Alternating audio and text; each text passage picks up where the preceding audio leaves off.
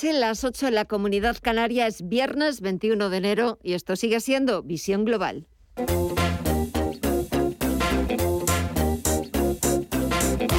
Esto es Visión Global con Gema González.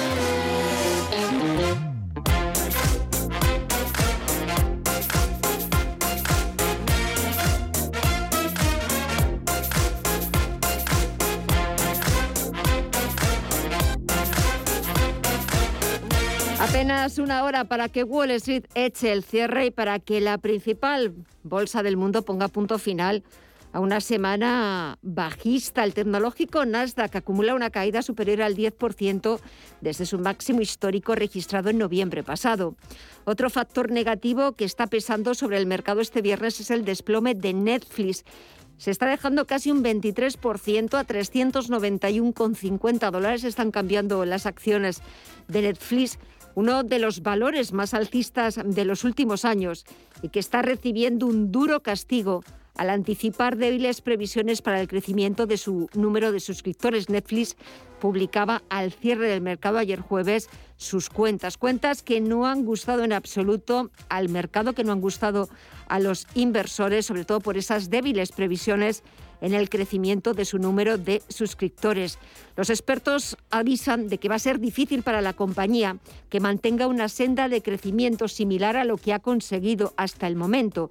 A día de hoy, Netflix cuenta con una base de cliente de más de 220 millones de suscriptores. A nivel geopolítico, otro factor de incertidumbre sigue siendo el choque entre Estados Unidos, Rusia y la OTAN por Ucrania.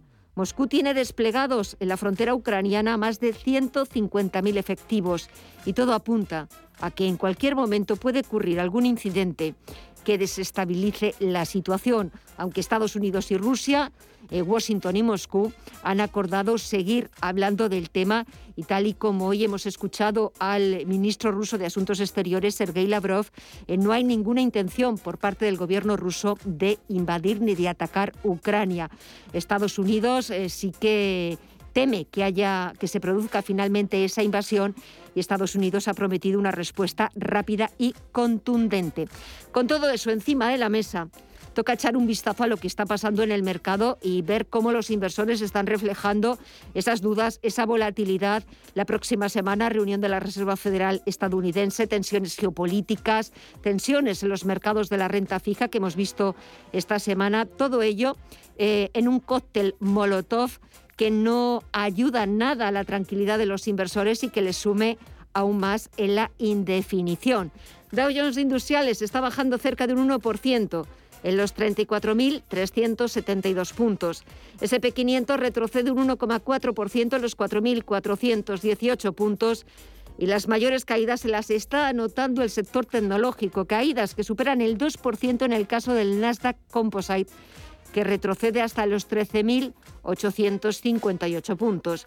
También está bajando el interés exigido al Treasury americano, al bono estadounidense a 10 años, un 4,7%, se coloca en el 1,74%. Está bajando la rentabilidad, está subiendo el precio de los bonos y también está subiendo el índice VIX de volatilidad, casi un 11%, hasta los 28,39. Y en el resto de bolsas latinoamericanas, eh, ¿cómo afrontan esta última hora de negociación? Cuéntanos, Mirella. Pues con cambios respecto a las 8 de la tarde, luego ESPA de Brasil avanza un leve 0,07% hasta los 109.174 puntos en una jornada muy volátil. El IPSA chileno avanza un 3,5% hasta los 4.644 puntos. El Merval de Argentina cae un 1,86% hasta los 83.530 puntos y el IPC mexicano cotiza en los 51.571 puntos con un retroceso del 1,78%. Si miramos al mercado de divisas y materias primas, Estefanía Muniz, ¿algún cambio?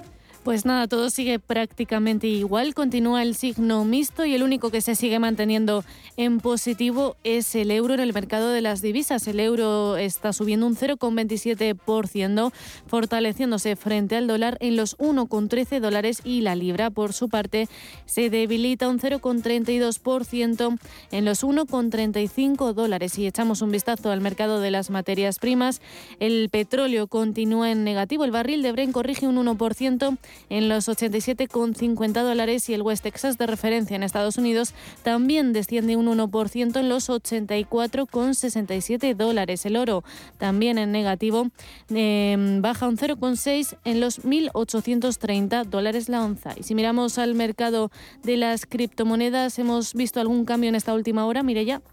Continúan las caídas abultadas, el Bitcoin ya se deja más de un 11% hasta los 38.037 dólares, Ethereum continúa cotizando los 2.756 dólares con un retroceso superior al 14%, más de un 13% se deja Solana, casi un 14,5% lo hace Cardano, el Ripple cae un 11,7%, Terra lo hace un 16,8% y Polkadot de los 21,63 dólares pierde un 13,48%. Pues así están los mercados, así están cotizando los principales activos. Actualizamos toda la información, titulares de las 9.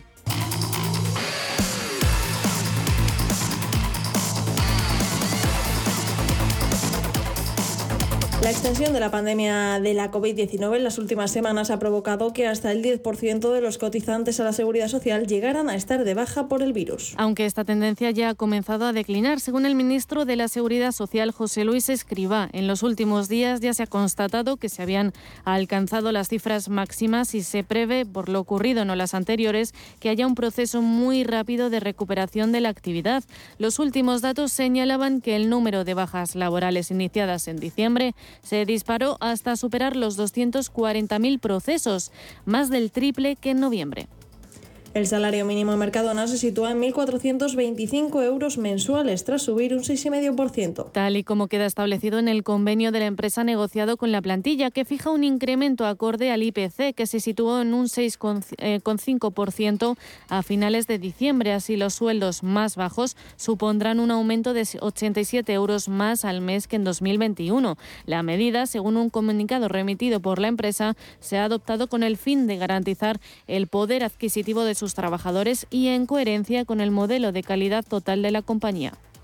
El presidente del Gobierno, Pedro Sánchez, ha anunciado este viernes que el próximo mes de marzo se lanzará la segunda convocatoria de los fondos Next Generation para el turismo dotada con 720 millones de euros.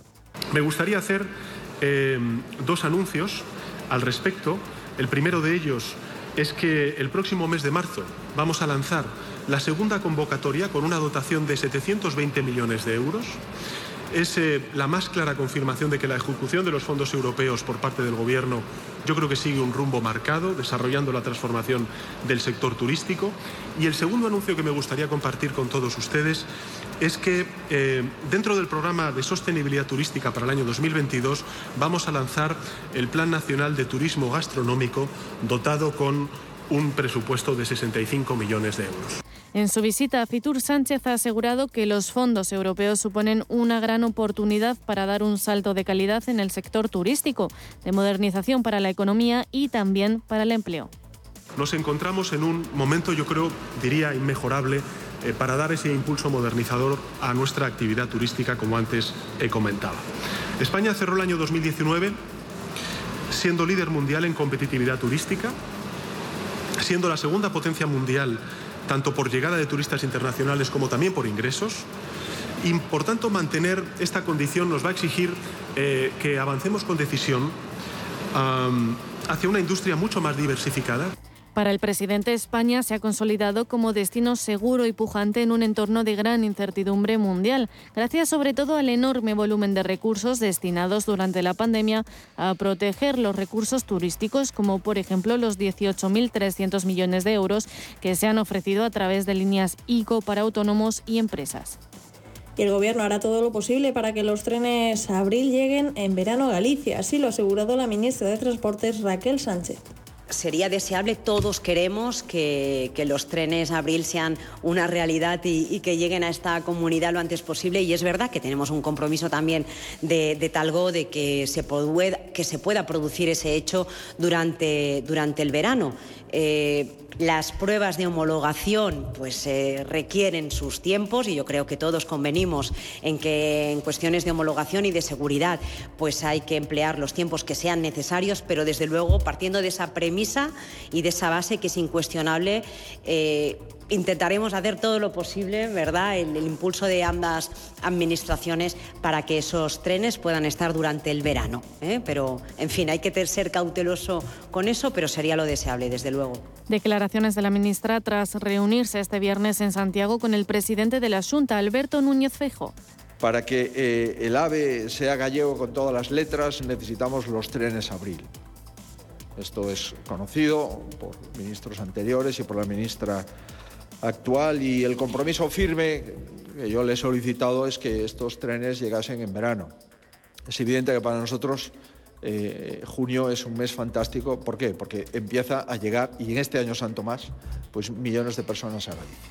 Bueno, lo que eh, entiendo que eh, hemos avanzado es que si Talgo cumple, podría estos trenes de alta velocidad estar circulando en verano. Es verdad que no es lo mismo junio que septiembre, pero también es cierto que el, hecho de tener como horizonte el verano pues es sin duda una buena noticia. Y por último, el Tribunal Superior de Justicia de Cataluña declara la firmeza de la sentencia que obliga a impartir un 25% de castellano en las aulas catalanas. Tal como marca la ley, la Generalitat dispone ahora de un plazo de dos meses para ejecutarla de forma voluntaria. En principio, Educación no tiene previsto aplicar la medida durante este periodo voluntario y se esperaría que llegara la orden de ejecución forzosa que debe solicitarle al Gobierno central, porque fue el demandante.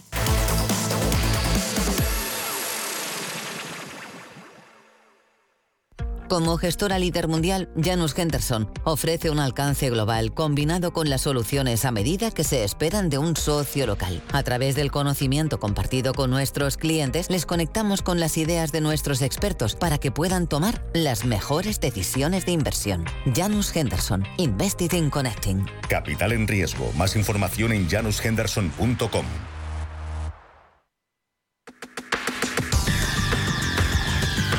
El análisis del día con visión global.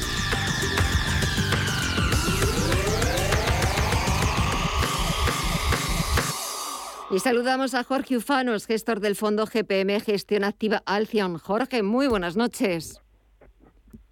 Hola, ¿qué tal? Buenas noches. Bueno, menuda forma de despedir la semana con todo de color rojo y sobre todo en Estados Unidos las caídas están empezando a ser un poquito más serias de lo que nos tiene acostumbrado Wall Street.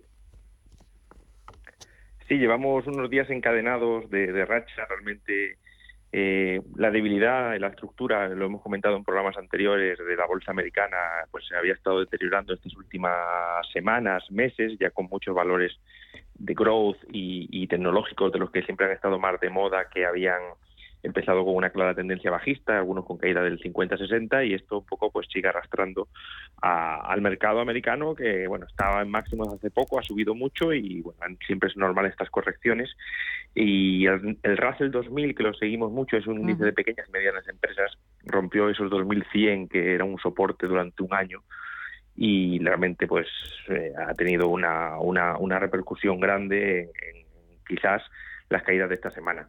Veremos ahora que el SP ha llegado a su media móvil de 200 sesiones, que es un sitio donde suelen entrar costos y que le suele, sobre todo la primera y con esta sobreventa, eh, bueno, eh, eh, superar.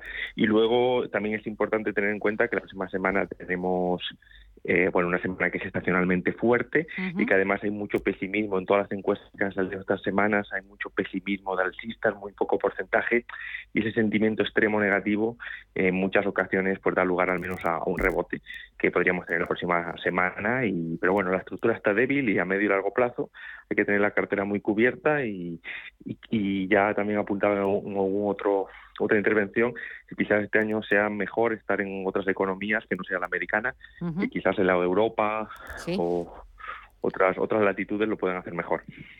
Es cierto que Estados Unidos eh, esta semana estamos viendo esas eh, caídas también, eh, mucha volatilidad y mucha incertidumbre, no solo en el plano geopolítico, con lo que pueda pasar con, con Ucrania, sino también esta semana hemos visto muchos vaivenes en el mercado de la renta fija con una rentabilidad del Treasury americano cerca del 2%.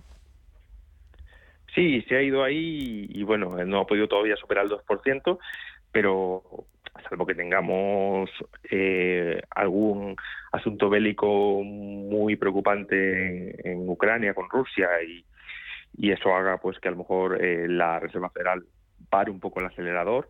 Lo normal es que tengamos cuatro subidas este año de tipos, porque la inflación en Estados Unidos, incluso la subyacente, no solo la que no depende de energía, sino la subyacente, que, realmente eh, no tiene en cuenta todos los elementos más volátiles de los precios de la economía, como pueden ser los alimentos frescos, la, gasolina, etcétera, eh, está al 5,3%, es muy alta y, les preocupa, lógicamente, no la, la normal está al 7%. Es cierto que lo normal es que a partir de primavera empiece a bajar, pero veremos el ritmo si lo suficientemente rápido y la FED quiere dar como un puñetazo eh, en la mesa para ver que hay contundencia, que realmente eh, la, parte de la inflación, que es un fenómeno muy psicológico, que las personas realmente pueden pensar que va a haber más inflación, suben alquileres, piden más salarios y eso hace esa retroalimentación o espiral eh, precios, salarios y otra vez a precios. Eso es lo que lo quieren atajar de raíz y de hecho ya se habla que a lo mejor la primera subida es del 0,5% en lugar del 0,25%, un poco para poner los puntos sobre las IES y entiendo que si el coronavirus evoluciona como se espera, que la variante Omicron por suerte es más débil.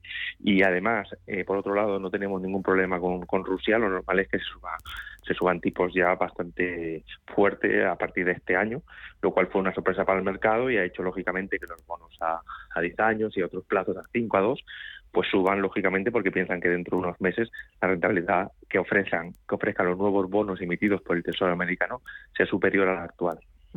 Eso en Estados Unidos. Aquí en Europa, subidas de tipos de momento, a no ser que sea un auténtico sorpresón, parece que no está muy por la labor. Sí, aquí en Europa tenemos otro otro momento del, del ciclo. Aquí tenemos eh, la inflación subyacente sí que no es tan fuerte, la recuperación económica tampoco lo es. Alemania incluso eh, baja ¿no? La, lo que es la expectativa de crecimiento el próximo año y eso hace, y además yo creo que aquí teníamos el problema eh, o, el umbral en el cual nuestra economía cedería y muchas empresas estarían abocadas a muchos problemas en el caso de Europa, ese umbral es inferior al Estados Unidos. Es decir, a lo mejor en Estados Unidos podrían llegar hasta los tipos hasta el 2, 2,5, 3%. Aquí si llegamos a esos tipos, muchos, muchas economías de países, entre las cuales probablemente esté España también, sufrirían mucho. Entonces, tiene menos margen de maniobra. Y ya, bueno, ya sabemos que digamos tipos de intereses crónicos al 0%, durante los últimos seis, siete, siete años ya. Y, y, bueno, si se hace, a lo mejor se puede subir de una manera un poco simbólica, ¿no? Intentando tomar un poco la bestia de la inflación, decir, bueno, aquí estoy, casi por levantar la mano después de tantos años en clase, ¿no? El que el alumno que nunca contesta y un día pues dice, aquí estoy yo también, para que me pongas un punto positivo, pero es más difícil, ¿no? Es más difícil que, se suba. Y, bueno, veremos lo que ocurre, ¿no? Está todo muy, incierto realmente y, las semanas que vienen, meses, pues serán apasionantes, ¿no? Desde un punto de vista económico y, político. Y para estas eh, semanas que nos esperan, eh, que van a ser de lo más interesantes, como dices, Jorge, ¿alguna recomendación, algún sector eh, al que hayas echado el ojo, que te esté gustando especialmente? Sí, nosotros lo tenemos muy claro como como inversores tendenciales que somos, actualmente estamos invertidos en sector defensivo, en sectores como pueden ser eh, consumo, eh, empresas que conoce casi todo el mundo, muchas de ellas, ¿no? Tipo Nestlé, tipo Pepsi, Coca-Cola, eh, McDonald's, empresas eh, Procter Gamble, empresas que realmente tienen un poco esa base cierta de que no van a quebrar en los próximos años, que tienen seguridad, que todos los inversores que siguen estando en renta variable obligados porque no le da nada al banco, pues intentan entrar en este tipo de, compañías un poco más, más sólidas porque saben que por lo menos no van a perder eh, tanto dinero como en otras. Y luego también está muy fuerte lo que es sector asegurador, todo lo que es el sector aseguradora que también es muy defensivo es interesante y luego todo lo que tiene que ver con la energía también es un, es un sector que, que nos gusta porque sigue muy fuerte y empresas de, de recursos básicos, empresas de, de, de, de petróleo y, y, gas, todo eso podemos tener en cartera porque es lo que más ha subido recientemente y lo que tiene más probabilidades a día de hoy esto lógicamente es cambiante y la bolsa es cambiante, la economía es mm, cambiante, hay que estar preparado para tener un sistema a tomar decisiones cada, cada semana, pero a día de hoy es lo que tendríamos. Quizás algo de bancos también, que también están muy fuertes, por eso el IBEX, por eso y nos, y nos, nos gusta ¿no? que por fin nuestro índice, el IBEX, al menos este año lo está haciendo mejor que Estados Unidos, muchísimo mejor, y eso en parte pues tiene, tiene la culpa que está fuerte el sector bancos y el sector de energía. Bueno, pues que, sigan fuertes eh, y sobre todo, bueno, pues el IBEX 35 es cierto que en esta semana, bueno, pues ha sufrido un pequeño batacazo, pero bueno, pues también ha sucedido en el resto de parques del viejo continente. A ver cómo empezamos la próxima semana, reunión de la Reserva Federal y también comienza la temporada de resultados de las FAN, de los gigantes de la tecnología en Estados Unidos. Estaremos muy pendientes de ver qué números, qué cuentas ¿Qué cuentas presentan del último trimestre de 2021? Jorge Ufano, gestor del fondo GPM Gestión Activa Alción. Gracias por el análisis, por las recomendaciones. Que pases y disfrutes del fin de semana. Cuídate mucho y hasta la próxima. Un fuerte abrazo. Un fuerte abrazo. Hasta la próxima.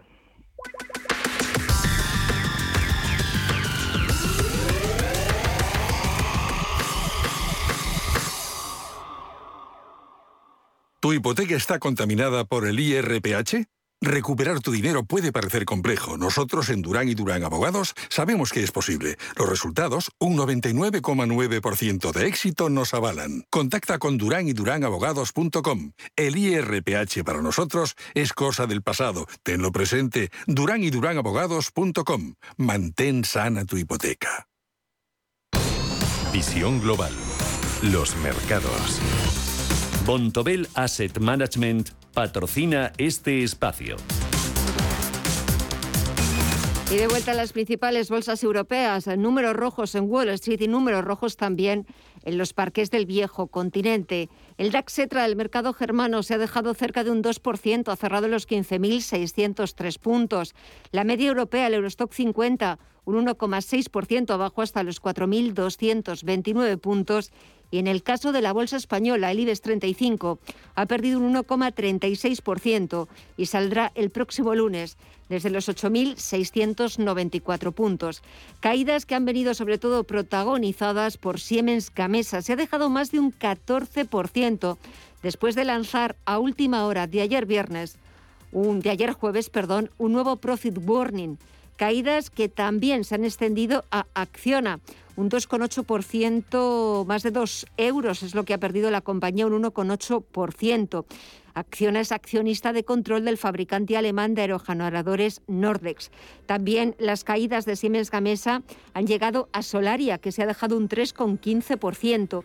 Una oleada de ventas que ha alcanzado igualmente a valores cíclicos como ArcelorMittal, que ha sido el segundo peor valor del IBEX se ha dejado un 7,17%.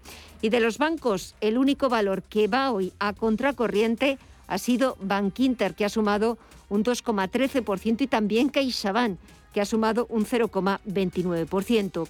En el mercado de la renta fija, el interés exigido al bono español a 10 años baja hasta el 0,62%. Y echamos un vistazo, vamos a ver la agenda, qué citas nos depara el próximo lunes. Cuéntanos, Estefanía. La agenda del próximo lunes apenas contará con referencias en España. La atención de los inversores se dirige a las cifras del PMI manufacturero, el PMI servicios y el PMI compuesto de enero que se conocen de la eurozona, Alemania, Estados Unidos o Reino Unido. En Estados Unidos continúa la temporada de resultados empresariales con las cuentas de IBM o Holly Burton. Bontobel Asset Management ha patrocinado este espacio. Bontobel Asset Management calidad suiza con el objetivo de obtener rendimientos superiores a largo plazo. En Bontobel Asset Management siempre estamos a la vanguardia de las inversiones activas en bonos y acciones. Para más información, entre en nuestra página web bontobel.com barra am.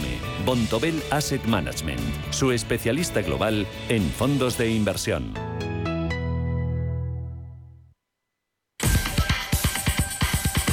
En Visión Global, las noticias empresariales.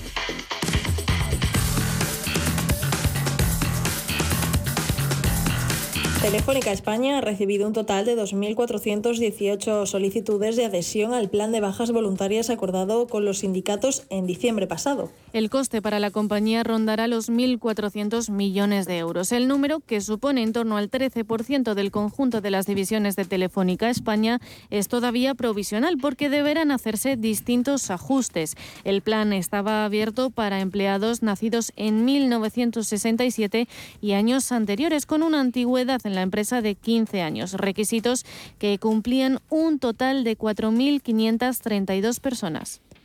Celnex ya ha planteado su oferta de condiciones a la Autoridad Británica de Competencia para recibir el visto bueno a la compra de las torres de telecomunicaciones de Hutchinson en Reino Unido. En total, el grupo español ofrece desinventir hasta un máximo de 1.100 torres. La cifra supone en torno al 8% del total del portfolio que surgiría de la integración de ambas empresas en el país.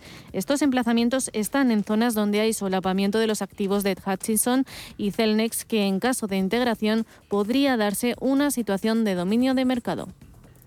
Intel ha anunciado la construcción de una planta de fabricación de chips en Ohio eh, con el objetivo de convertirse en la referencia mundial en la producción de procesadores. La inversión de 20.000 millones forma parte de los planes de Intel para reorganizarse después de una década en la que ha perdido algunos clientes importantes como Apple y ha recibido más competencia que nunca de AMD y los fabricantes de chips ARM para móviles. La planta ocupará hasta 8 kilómetros cuadrados y con ella Intel quiere repetir en Ohio la historia de Silicon Valley.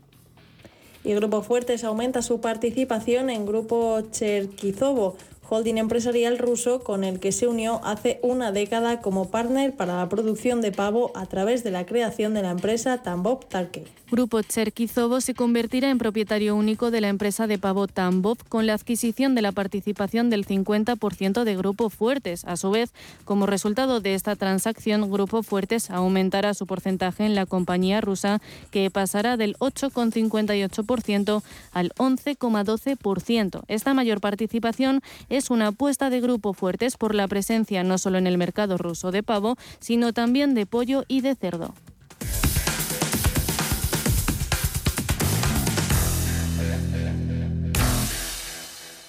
Invertir en instalaciones fotovoltaicas para tu empresa te hará ahorrar hasta un 70% en la factura de electricidad y recuperar la inversión en muy poco tiempo. En NES te hacemos un estudio gratuito y nos encargamos de todo el proceso para que solo tengas que preocuparte de ver cómo se reduce cada día tu factura. Entra en NES.es.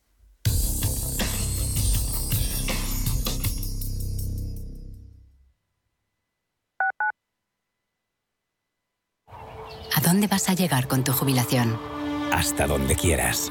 Mafre presenta el programa Tu Futuro, la gestión de planes de pensiones que se adapta a ti. Ahora, hasta con el 4% de bonificación por traslado. Consulta condiciones en mafre.es. Mafre, empresa colaboradora con el programa Universo Mujer. ¿Sabía usted que unos pies con problemas pueden paralizar nuestro ritmo de vida? Le proponemos una solución indolora con una mínima incisión y con anestesia local aplicando las técnicas más avanzadas en cirugía del pie. Clínica Jiménez, calle Alcalá 378. Diagnóstico gratuito 91 367 0071. Centro reconocido y autorizado por la Consejería de Salud y la Comunidad Económica Europea. 91 367 0071. Radio Intereconomía. Información económica con rigor veracidad y profesionalidad. Nuestros oyentes son lo que escuchan. Estrictos, precisos, honestos, competentes y capacitados. Di que nos escuchas. Intereconomía, la radio que se identifica con sus oyentes. ¿Qué le diría Cervantes al presidente del gobierno o Voltaire a la oposición? Descúbrelo junto a toda la actualidad cultural en el Marcapáginas, en Radio Intereconomía. Todos los sábados a partir de la una de la tarde. El Marcapáginas, con David Felipe Arranz. Porque la cultura también puede ser divertida. La Hora de Miguel Ángel es un programa dedicado a la salud y la prevención de enfermedades. Con un lenguaje claro y sencillo, te explica cómo llevar una vida saludable. Todas las noches a la una y media de la madrugada en Radio Intereconomía. Radio Intereconomía, primera emisora española especializada en información económica.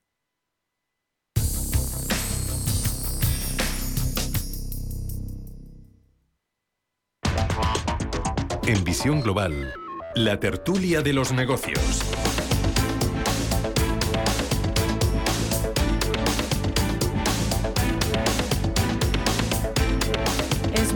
Repasar los mejores momentos que nos han dejado nuestros contertulios de los temas de la actualidad. Empezamos la semana charlando con Juan Iranzo, Miguel Villarejo y Rafael Moreno sobre la Sareb o Banco Malo. Bueno, pues evidentemente hay que recordar que la idea de Sareb era transmitir al mismo los activos que, inmobiliarios que la banca tenía en condiciones complicadas, precisamente para permitir un saneamiento del activo. Y luego irlas vendiendo paulatinamente para evitar que en un momento determinado el mercado inmobiliario colapsara. Pero eso ya fue hace muchos años y precisamente la gestión ha sido realmente nefasto. Todos los casos que yo conozco han sido de incapacidad del Sareb para realizar las operaciones, para que los antiguos propietarios pudieran recuperarlos al precio de liquidación, etcétera, etcétera. Ha sido una pésima gestión eh, que significa que de verdad se ha convertido en un auténtico banco malo eh, que tiene un déficit del orden de 12.500 millones de euros, que es un punto eh, porcentual del PIB y eso significa que antes o después irá a déficit. Por tanto, me parece una pésima noticia porque ha habido una pésima gestión de esta institución que a priori tenía su lógica. Rafa. Sí, nada más, simple, simplemente eh, remarcar eh, que la sociedad de gestión de activos procedentes de la reestructuración bancaria Sareb tendría que haber gestionado los activos procedentes de dicha reestructuración bancaria y no ha sabido gestionarlo. Por lo tanto, es un fracaso de gestión en el cual pues, nos encontramos con resultados negativos año tras año, no ha podido cumplir sus objetivos, no ha eh, eh, desarrollado ningún tipo de gestión eh, que haya hecho posible que ciertos activos eh, bueno pues tuvieran el máximo valor posible de mercado y, conforme a eso pues que fuera un, un pozo menos menos profundo para todos los españoles. Por lo tanto pues un desastre en su gestión desde el primer día y ya culminándolo pues pues con, pues los hechos de hoy. Por lo tanto pues otra historia negativa eh, donde, donde realmente la, la, parte pública ha metido la mano, porque si todo esto hubiera sido de otra manera llevado, pues podría haberse hecho de otra forma. Pero en fin, ¿qué le vamos a hacer? Y, así ha sido. Insisto, gestión de activos procedentes de la reestructuración. Esto lo tendría que haber hecho esta gestión de dichos activos y ha sido absolutamente eh, incapaz de llevarlo a cabo. Miguel, ¿quieres añadir algo? No, bueno, o sea, la, digamos, la, mala gestión se aprecia cuando circulas por las carreteras españolas y ves al borde de las carreteras todas estas urbanizaciones que estaban algunas a medio hacer, otras esto ya acabadas y que han seguido así durante décadas. Eh, bueno, eso lo que significa, yo recuerdo que en, en que es un pueblo de Toledo donde yo tengo una casita, ahí levantaron durante la burbuja un, edificio con unos pisos magníficos y se ocupó uno, pues yo creo que el año pasado, y estamos hablando, pues han pasado desde el estallido de la burbuja inmobiliaria, desde 2008, pues han pasado unos cuantos años, ¿eh? han pasado 14 años y han conseguido colocar un piso. No, no me parece una, una gestión muy brillante. Pero dicho lo cual, tampoco creo que sea muy sencillo. Les ha cogido además la pandemia. Y yo recuerdo alguna vez, si hay una persona que sabe mucho de crisis financieras en este país, es Aristóbulo de Juan.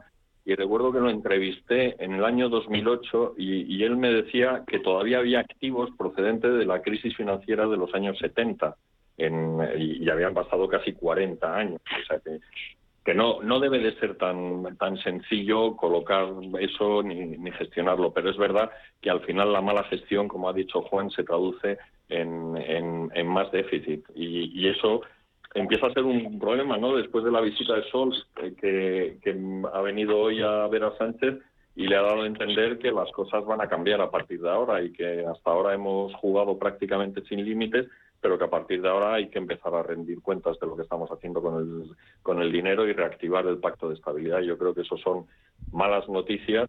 Esto para, y claro, si por un lado te va aumentando el déficit y por el otro tu, tu modo de resolverlo es subir impuestos o las cotizaciones a los autónomos, pues en, fin, no, no estamos esperándonos un poco un tiro en pie.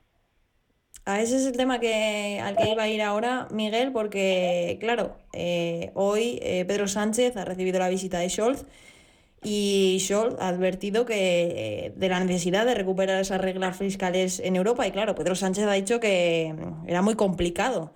Entonces, bueno, estamos en un punto complicado, por así decirlo, para, para el gobierno. Ese momento se sabía que iba a llegar. Esto es verdad que, la inflación, esto probablemente precipite el ajuste, la normalización monetaria y, eso no tampoco nos, nos favorece. Y luego pues evidentemente hay que volver a la, a la estabilidad fiscal. Lo que pasa es que en este país tenemos una cultura de, de absoluta y total desprecio de las de las reglas contables. Yo todavía recuerdo que en, en, un debate en el año 81, yo creo que era en la clave, apareció Alfonso Guerra, eh, que entonces iba a ser vicepresidente con el gobierno socialista de Felipe González, y lo recuerdo diciendo que no había que tener miedo al déficit. Bueno, pues no hay que tener miedo al déficit, seguimos ahí, por lo visto. han pasado estos 40 años y ahí estamos, o casi 50. ya, ya he perdido la cuenta. Ahondando lo que decía un apunte, Juan, no, Juan, no, bueno, no apunte nada más. Simplemente que en relación a eso, yo sí puedo estar de acuerdo en que no me importa tanto el déficit si lo que hago es tener un camino claro para obtener mayores ingresos. Esos mayores ingresos nunca son vía subidas de impuestos, sino creación de riqueza. Es decir, es un poco la visión norteamericana en ese sentido. A mí no me preocupa tanto un déficit siempre y cuando yo tengo planeado y planificado un camino por el cual creo riqueza, creo empresas, genero empleo y por lo tanto genero mucho más ingresos sin tener que elevar los impuestos. Claro, cuando el señor Guerra y ahora mismo sus atláteres en el gobierno actual lo que les dicen es que no les importa el déficit, es precisamente no en ese sentido, por eso es tan negativo. Es, no me importa en tanto en cuanto puedo seguir tirando y exprimiendo al pueblo en base a impuestos. Por lo tanto, no me preocupa demasiado. Y encima le solicito a Europa que no sea tan difícil y me flexibilice. Y me junto con un Italia o con un Grecia en contra de unos Países Bajos, Austria, países nórdicos o Alemania. Por lo tanto, estamos en lo de siempre, estamos en esa eh, flexibilidad muy mal entendida de las cuentas que ha comentado Miguel y insisto en lo del déficit. Puede ser no tan arriesgado siempre y cuando tenga un plan claro de creación de riqueza y jamás vía de elevación de impuestos, que es la, pues el gran cáncer de este gobierno y de los anteriores, en este caso, pues nos hemos hasta Felipe González esta guerra, ¿verdad? En cualquier caso, yo soy escolástico y discípulo de Enrique Fuentes, yo sí que tengo el santo temor al déficit.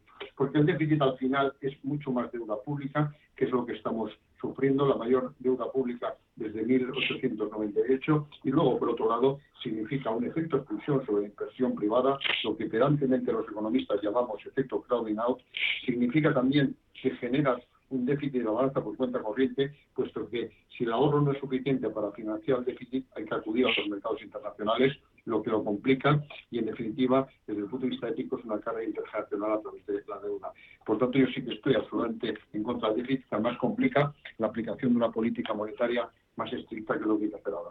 Yo eh, estoy encantado de que venga Bruselas a decir que cuanto antes hay que equilibrar y que eh, las cuentas públicas y que no se puede sacar pecho, como ha hecho el señor Sánchez y su gobierno, de que en el año 2021 aprobó los presupuestos más expansivos de la historia, eh, con un crecimiento del gasto espectacular y que ahora en 2022 todavía son más expansivos. Eso es lo que no puede ser.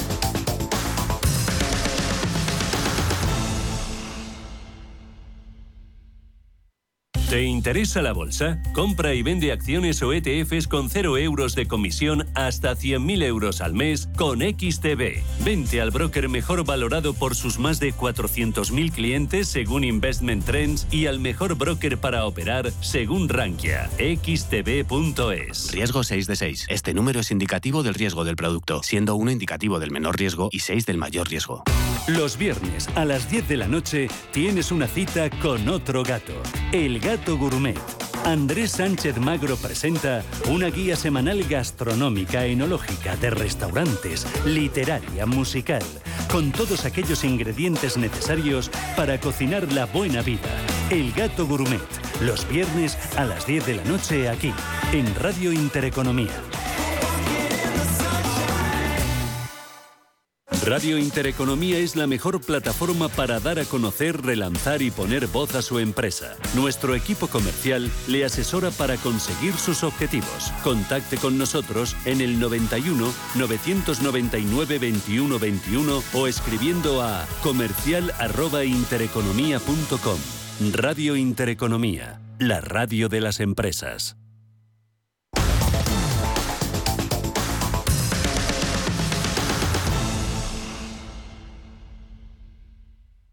Esta semana también nos ha dejado rifirrafes entre Gobierno y Partido Popular sobre el reparto de los fondos europeos. Les pedimos su opinión a Pedro Fernández y Ricardo Gómez. Yo cuando escucho la palabra fondo, Houston, Houston. fondos europeos. Fondos, ahora bien, para el alquiler. Cuando digo fondos, detrás veo una mano. Una mano que normalmente coge mucho para repartir a unos pocos. Entonces, yo ya, consejo que ya va viendo uno es como cuando a uno le dicen comisión parlamentaria, malo. Análisis por, parálisis por el análisis. Esto es igual. Te dicen, esto se va a tratar en comisión parlamentaria. Perfecto, no se va a hacer nada. No se va a avanzar, seguro. Por eso se hace una comisión parlamentaria. Esto es lo mismo. Fondo, cuando escuchemos el término fondo, malo. ¿Por qué? Porque ya nace desde un contexto de desigualdad o promoviendo cierta, digamos, si no desigualdad, sí cuanto menos ciertas irregularidades. Rápidamente, el fondo, el fondo joven o el fondo para, para bono de, de alquiler. El problema no es, creo yo, que los jóvenes en España de 18 a 35 años no puedan emanciparse. Es un problema, es una consecuencia de un gran problema. El gran problema se llama que en España tenemos un paro juvenil de un 30%. Ese es el problema. Y una gran consecuencia de ese paro juvenil de un 30% es el hecho de que tengamos que el gobierno diga que va a hacer o que va a ayudar en algo al joven. Y yo pregunto, ¿no ayudamos al joven disminuyendo el paro, fomentando el paro? Mm, no fomentando este tipo de paro, sino fomentando un paro como el que tenemos ahora, que es lo que está haciendo, que es fomentar un paro temporal. Señores, creemos empleo de verdad, porque tenemos jóvenes muy buenos, que tienen valor, que tienen valores, sus valores, pero que es gente que de verdad puede generar mucho crecimiento. En definitiva, creo que lo que están haciendo es no abordar el origen del problema, que es un 30% de paro juvenil, el doble del paro nacional. Cuentas sin cuentos. España, paro general, 15%. Paro juvenil, 30%. Noviembre del año pasado, España, el primer país con mayor paro de la OCDE.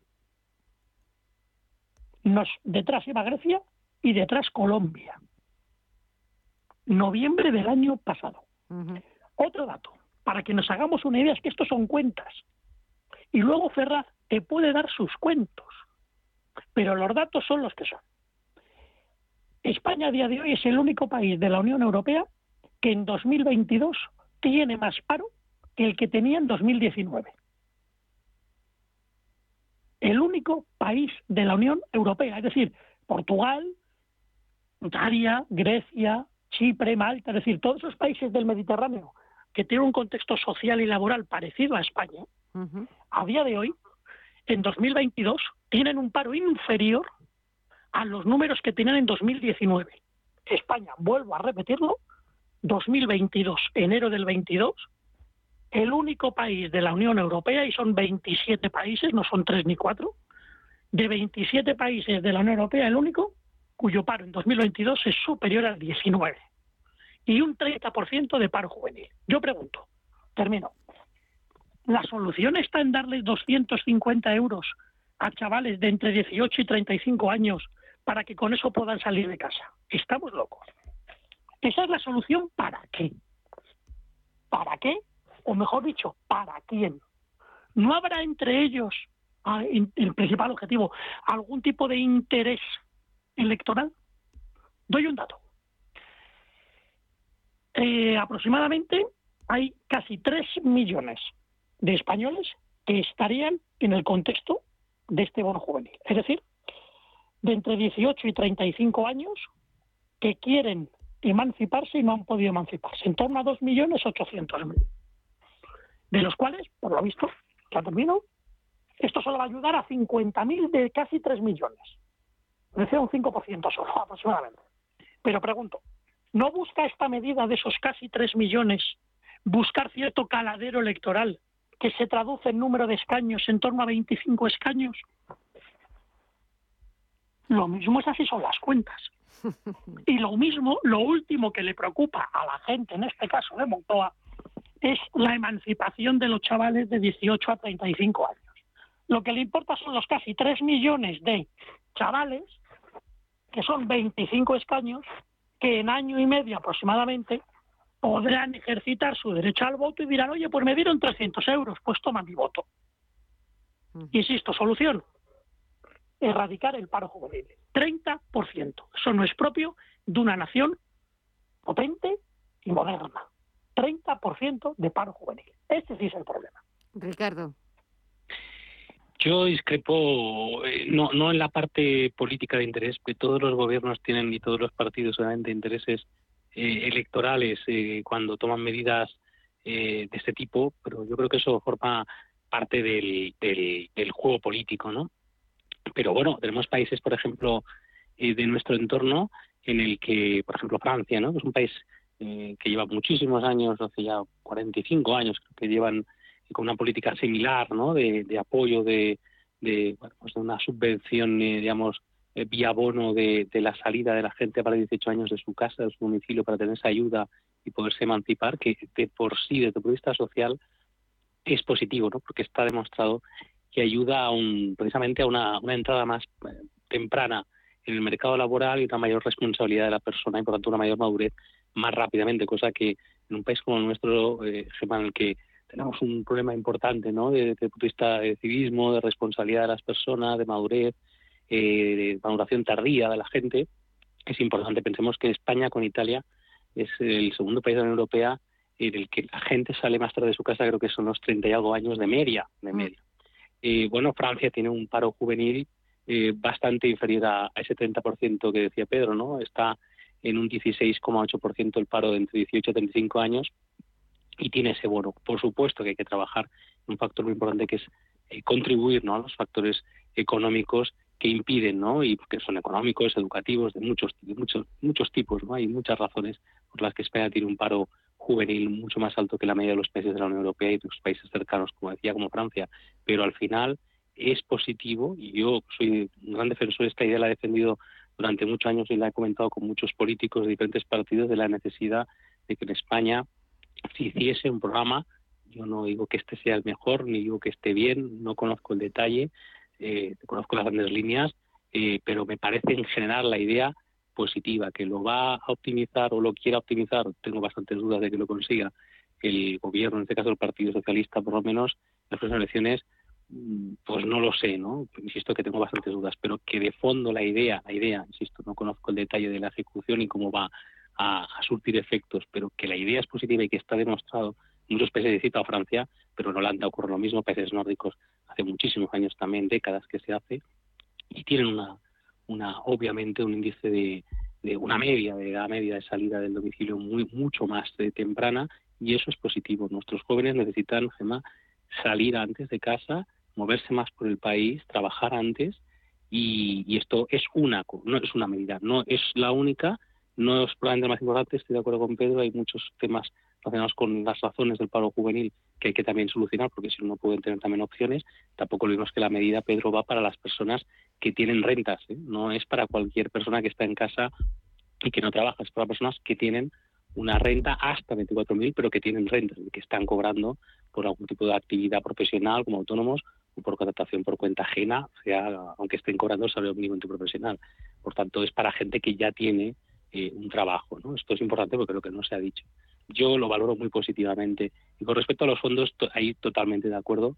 Eh, yo creo que esto es una especie de festival, de, de, circo que ya sabíamos hace ya meses. Sí. el año pasado, todo el año pasado nos pasamos discutiendo sobre esta cuestión y yo creo que todo, por lo menos la gente que nos, las personas que nos vemos en el mundo económico y en las grandes empresas sabíamos perfectamente que esto es lo que iba a acabar pasando, ¿no?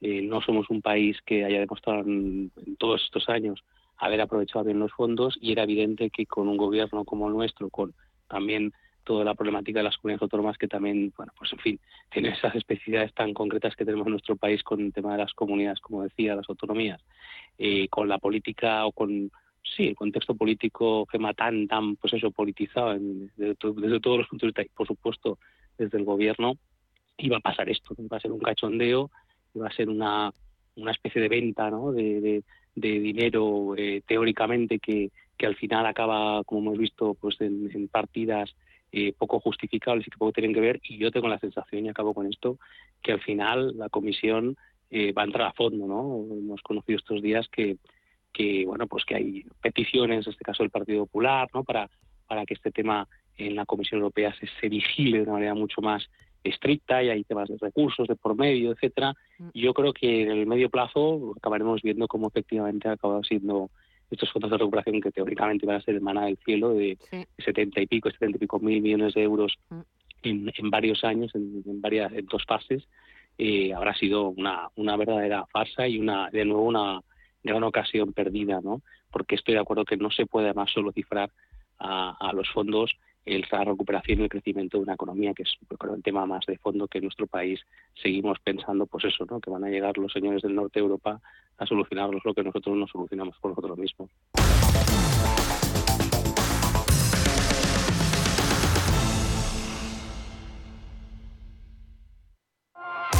Llegan las segundas rebajas del corte inglés. Ponte en modo rebajas, con descuentos adicionales del 20% en más de 400 marcas de moda mujer, hombre, infantil, accesorios, lencería y zapatería.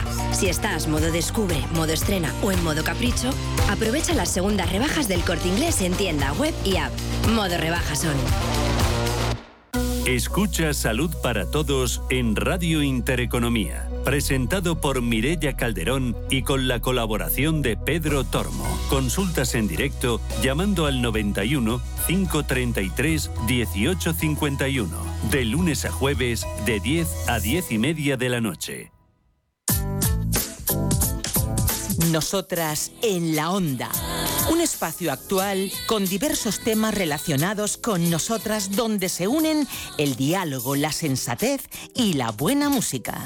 Los sábados de 12 a 12 y media de la noche. Nosotras en la onda. En Radio Intereconomía. Porque el futuro ya está aquí. Porque la inversión necesita transparencia. Porque existe un ecosistema digital. Porque las criptomonedas ya conviven con el dinero tradicional. Por esto y por mucho más, Radio Intereconomía ha creado la serie de programas My Economy. De lunes a viernes a las 3 de la tarde. Damos voz a los nuevos mercados y tendencias de la era digital.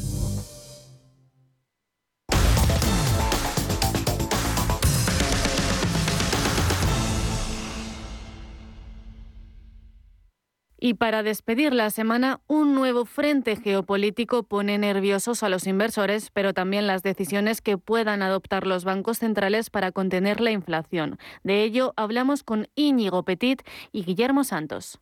Porque, bueno, independientemente de estas declaraciones de Cristina Lagarde, que me parece muy bien lo que pueda decir, pero no se trata de que hagamos lo mismo, sino de que aprendamos las lecciones.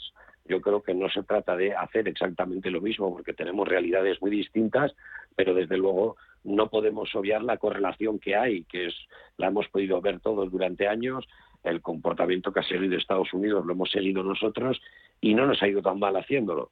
O sea que, bueno, está bien que diga que no hacemos lo mismo, pero tampoco está del todo mal hacer lo mismo que la, la principal potencia económica del mundo. Dicho esto, me han llamado más la atención las declaraciones eh, otra vez de Luis de Guindos, que lleva dos semanas bastante activo, ah. eh, en las que eh, volví a utilizar una expresión que yo creo que hacía tiempo que en España, quizá en Madrid, en conversaciones de terraza, pues sí lo podrías haber escuchado, pero que llevábamos tiempo sin, sin oír, que es el de burbuja inmobiliaria. ¿no?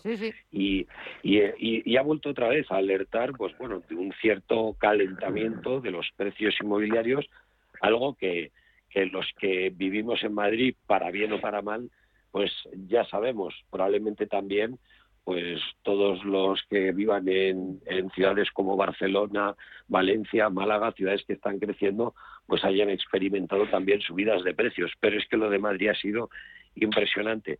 Y probablemente este fenómeno, que yo creo que afecta a muchísimas personas y que en España es un problema, creo, eh, sobre todo teniendo en cuenta cuál es el nivel de salarios, es un problema importante, sobre todo para los más jóvenes, como todos sabemos, eh, pues al final lo que demuestra esto es que las ciudades están atrayendo a las empresas y están dejando a todo el resto de las ciudades más pequeñas un poco más vaciadas y eso hace que por mera ley de oferta y demanda los precios suban. No por ello quiere decir que haya una burbuja.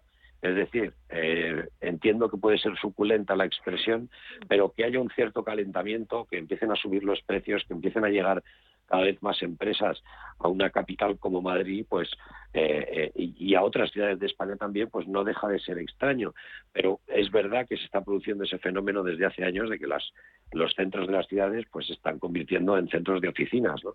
Pero bueno, me llamaba, me llamaba la atención estas declaraciones y volver otra vez a hablar del inmobiliario en este, en estos, en estos términos, porque eh, aunque nos hablan de este riesgo, el sector de la construcción ya no es lo que era hace años. La economía española no tiene una dependencia del sector de la construcción como el de hace años. O sea que quiero decir con todo esto que no me parece tan malo, eh, sino una consecuencia de, la evolución económica y demográfica moderna, pues esta subida que podemos estar viendo en los precios, aunque insisto, en algunos casos, pues llama mucho la atención el comportamiento pues que ha habido durante la pandemia, con bajadas y subidas muy agresivas en un mercado que no suele serlo. Así que bueno, creo que vamos a también cogerle el guante a Luis de Guindos y a seguir el tema del inmobiliario este año, pues porque parece ser que puede dar bastantes bastantes noticias. Hay que estar hay que estar alerta en línea con lo que decía Guindos, ¿no? Así que bueno, ahí tenemos un tema yo creo para seguir este 2022. A ver, Guillermo.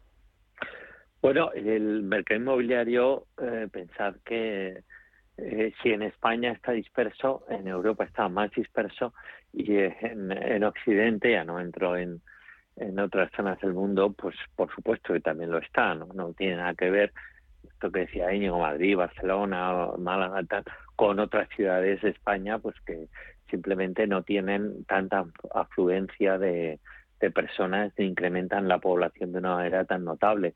Pensad que eh, las casas para vender una casa nueva o una casa renovada, eh, las personas que se incorporan al mercado de la vivienda son personas jóvenes que, efectivamente pues, pues dan el paso de dejar de vivir con los padres y se incorporan. las separaciones, divorcios, gente que pues, vive junta y deja de hacerlo y se va a vivir cada uno por su lado, pues uno se tiene que buscar un domicilio y luego todo lo que son eh, básicamente, em, vamos a decir, eh, herencias, fallecimientos y eh, llegada de casas al sector inmobiliario porque porque los dueños pues dejan de estar vivos y, poco más, o sea, el mercado se mueve por eso.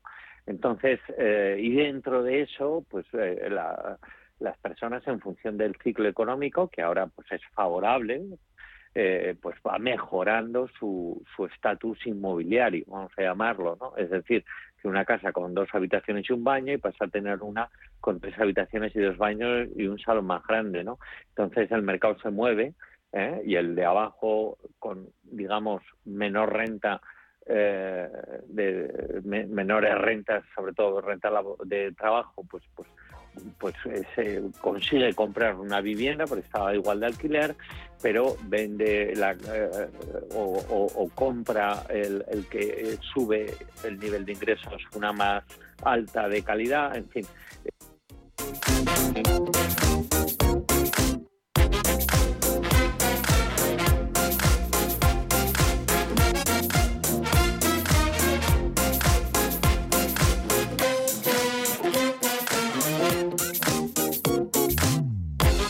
Pues así ponemos punto final a esta edición, esta última edición de la semana aquí en Visión Global. Gracias como siempre por acompañarnos, por permitirnos ofrecerles los mejores análisis, la mejor información para que ustedes tengan una visión global de lo que está pasando en el mundo. Cuídense mucho, disfruten del fin de semana, que es lo que toca. Es viernes, es la noche de viernes. Disfruten del fin de semana y recuerden que a partir del lunes tienen una nueva cita aquí con todas nosotras, con Visión Global, a partir de las 8 de la tarde hasta las 10 de la noche. Gracias, buen fin de semana y hasta el lunes.